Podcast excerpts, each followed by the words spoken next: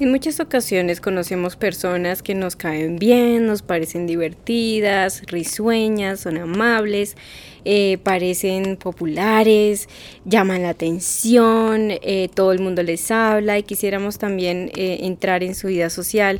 O también somos esas personas, ¿no? Demasiado abiertos, espontáneos, eh, extrovertidos, sin embargo, en muchas ocasiones em, terminamos sin darnos cuenta contándoles después de un poco tiempo, contándole a esas personas cosas demasiado íntimas o privadas de nuestra vida. Terminamos entrando en confianza demasiado pronto. Y hay ocasiones en las que nos arrepentimos por haber hecho esto y no haber hecho un filtro un poco más eh, minucioso o habernos tomado el tiempo suficiente para conocer un poco más a esas personas. Pero bueno, aparte de tener ese malestar, ¿qué otros tipos de riesgos podríamos correr al entrar en confianza demasiado pronto con personas que hasta ahora acabamos de conocer?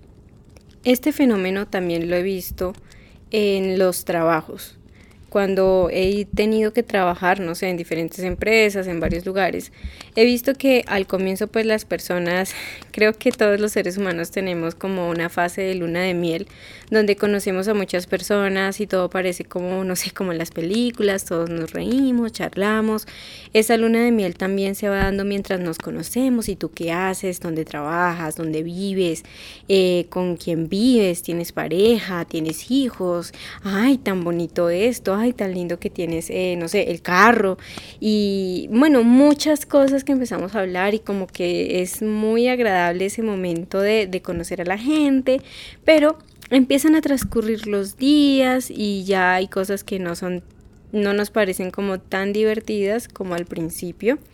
Y luego empiezo a ver que las personas que en cuanto se empiezan a conocer en ese trabajo, en cuanto empiezan a hablar, empiezan a contarse como toda la vida, o sea, problemas demasiado íntimos, cosas un poco que yo a veces pienso que en, el trabajo no es el lugar ideal para hablar de eso, em, intimidades.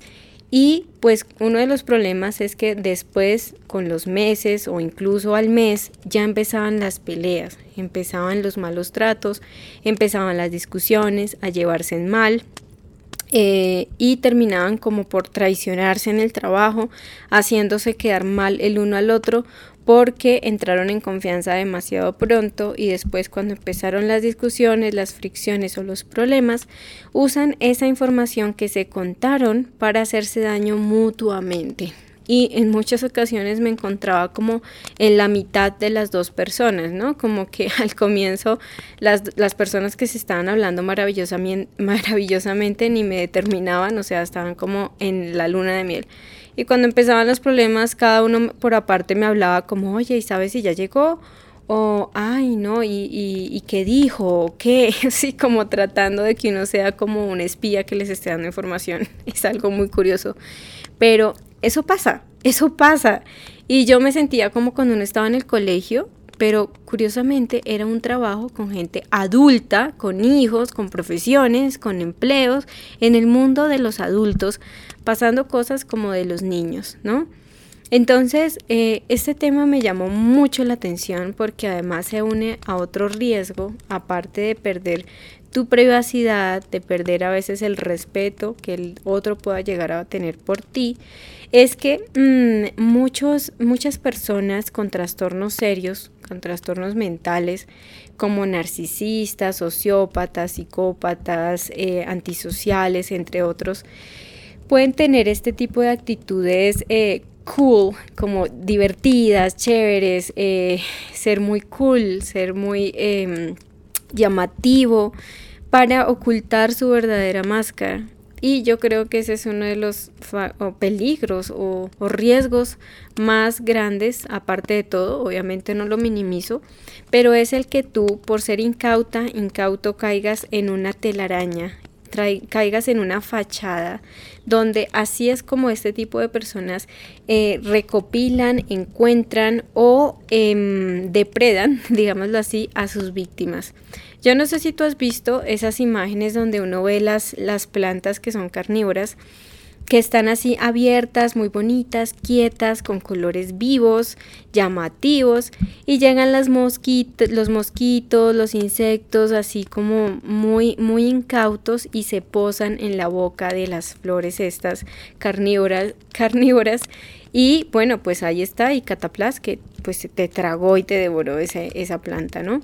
Yo lo comparo, me encanta comparar esto que te estoy contando del entrar en confianza demasiado pronto, el dejarte como enseguecer, digámoslo así, por, por esas luces y esos colores bonitos que pueda llegar a tener ese primer contacto eufórico con una persona nueva que aparentemente se ve muy divertida, ¿sí? Entonces, eh, porque así funcionan este tipo de personas. Ellos se esconden tras una máscara de amabilidad, de, de ser amables, de ser muy risueños, divertidos, muy, sobre todo muy aduladores. Y eso también es una de las cosas que se da en esa primera fase de luna de miel, cuando las personas se conocen, ¿no? De darse demasiado, demasiados cumplidos. No te estoy diciendo que una persona que te haga un cumplido eh, huyas y corras y ten, ten cuidado que es un peligro. No, me refiero que desconfía un poco cuando ya es una persona que te está adulando demasiado todo el tiempo y ya es muy exagerado. Todo el tiempo te está como adulando por todo, te está dando cumplidos por todo, demasiado lisonjero, digámoslo así, ¿no? Eso ya no es muy sano, no es muy normal y esa es una de las tácticas que usan estas personas para poder encontrar nuevas víctimas a las que explotar y sobre todo cuando son entornos donde van a tener que hablar o interactuar mucho tiempo y pues allí es como esos lugares donde esas cáscaras de banana van a estar ahí en el suelo. Entonces yo creo que em, no se trata de desconfiar. Yo quiero terminar esta reflexión mm, invitándonos como al equilibrio, porque tampoco se trata de que seamos ermitaños, desconfiemos de todo el mundo, nos metamos entre un caparazón y no salgamos nunca y todo el mundo es malo, todas las personas son peligrosas. No, yo creo que el equilibrio es el secreto para todo en la vida y aquí lo podemos ver en que en vez de ser tan amplios desde un principio, aprendamos primero a no a, conocer más a las personas un tiempo, a permitirnos ver a las personas tal como son, no lo que queremos ver de las personas, porque eso también sucede. Idealizamos a las personas, sino que nos permitamos en el día a día, en la cotidianidad, en la convivencia, empezar a conocer cómo es esa persona, cómo se relaciona, eh, cómo es cuando peleas con ella, ¿no? Cuando hay un dicho que me fascina, no sé quién lo dijo, pero dice que, creo que fue Eddie Murphy, y él dijo como, conoces a una persona cuando peleas con ella, conoces realmente a una persona cuando peleas con ella. Y yo estoy completamente de acuerdo, porque en esa primera fase de conocer a las personas, de cuando estamos con una visita, somos formales, somos amables, serviciales, divertidos, sonrientes, complacientes, pero cuando empiezan a darse los desacuerdos, fricciones, eh, cuando mmm, hay crisis, y también hay conflictos, cada quien empieza a sacar su verdadero yo, digámoslo así, cuál es su manera de relacionarse, cómo las personas solucionan sus conflictos. Y créanme que yo me he ahorrado muchos dolores de cabeza. Y bueno, eso también nos hace pensar cuántos dolores de cabeza nos habríamos ahorrado en nuestra vida si hubiésemos desde un principio sabido seleccionar bien a nuestras amistades. Tal vez ese amigo con el que fuimos demasiado confianzudos no habría sido esa pareja, no habría terminado siendo una pareja abusiva en nuestra vida o no habría sido un cliente que, no sé, nos robó, ¿sí? Entonces yo creo que cuando empezamos a marcar esos primeros indicios o esos cimientos en lo que va a ser una amistad, una relación, un cliente, un compañero de trabajo, empieza por ahí. Que empecemos a ver quién es esa persona, cómo se comporta y también nosotros, ¿no? Dejarnos conocer y ver de ahí en adelante si es posible o no poder expresar o poder ampliar ese margen de información que compartimos o intercambiamos con los demás. Además, eso es otro, ¿no? No estoy queriendo decir que en un trabajo, por ejemplo, volviendo a ese caso, no quiero decir que no encontremos allí buenos amigos, que no lleguemos a encontrar personas con las que lleguemos a compartir nuestra vida. Hay mucha gente que sin duda ha encontrado incluso hasta el padre o la madre de sus hijos, la pareja o buenos amigos para toda la vida.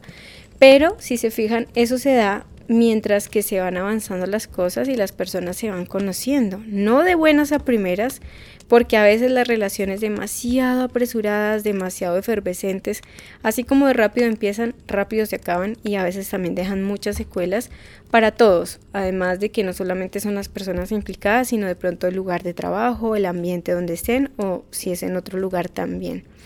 Entonces, pues yo creo que este es un tema muy interesante, usualmente no se habla mucho, a veces hay personas que les cuesta muchísimo mm, guardar distancia, eh, no ser de pronto tan confianzudas, tan chismosas también, porque eh, cuando hay demasiada confianza ya, se rompen muchos límites y muchas eh, distancias que nos protegen, ¿sí?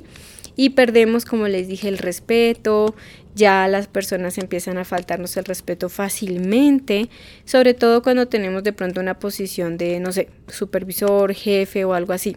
Pero obviamente esto no tiene que ser solamente en un trabajo, podría ser en otros entornos, contextos, no sé, en el estudio, en una universidad, eh, con amigos de nuestros familiares. Entonces yo creo que el ser un poco prudentes, el permitirnos conocer a la gente también nos puede prevenir eh, llegar a, a ser víctimas de esas plantas carnívoras que pueden ser estos depredadores emocionales, estas personas vampiros energéticos que podrían, la verdad, después darnos muchos dolores de cabeza para nosotros tratar de sacarlos de nuestras vidas y sanar todo el daño que eso deja. Entonces, bueno, espero que te haya parecido interesante y te haya parecido de valor este tema porque para mí lo ha sido.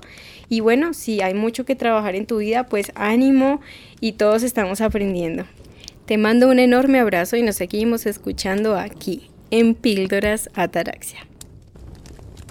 Conoce mucho más sobre mente y relaciones sanas en el canal de YouTube Sonia Ataraxia y encuéntrame en Instagram y Twitter como Sonia-Ataraxia. Gracias, muchas gracias por escuchar Sonia Ataraxia.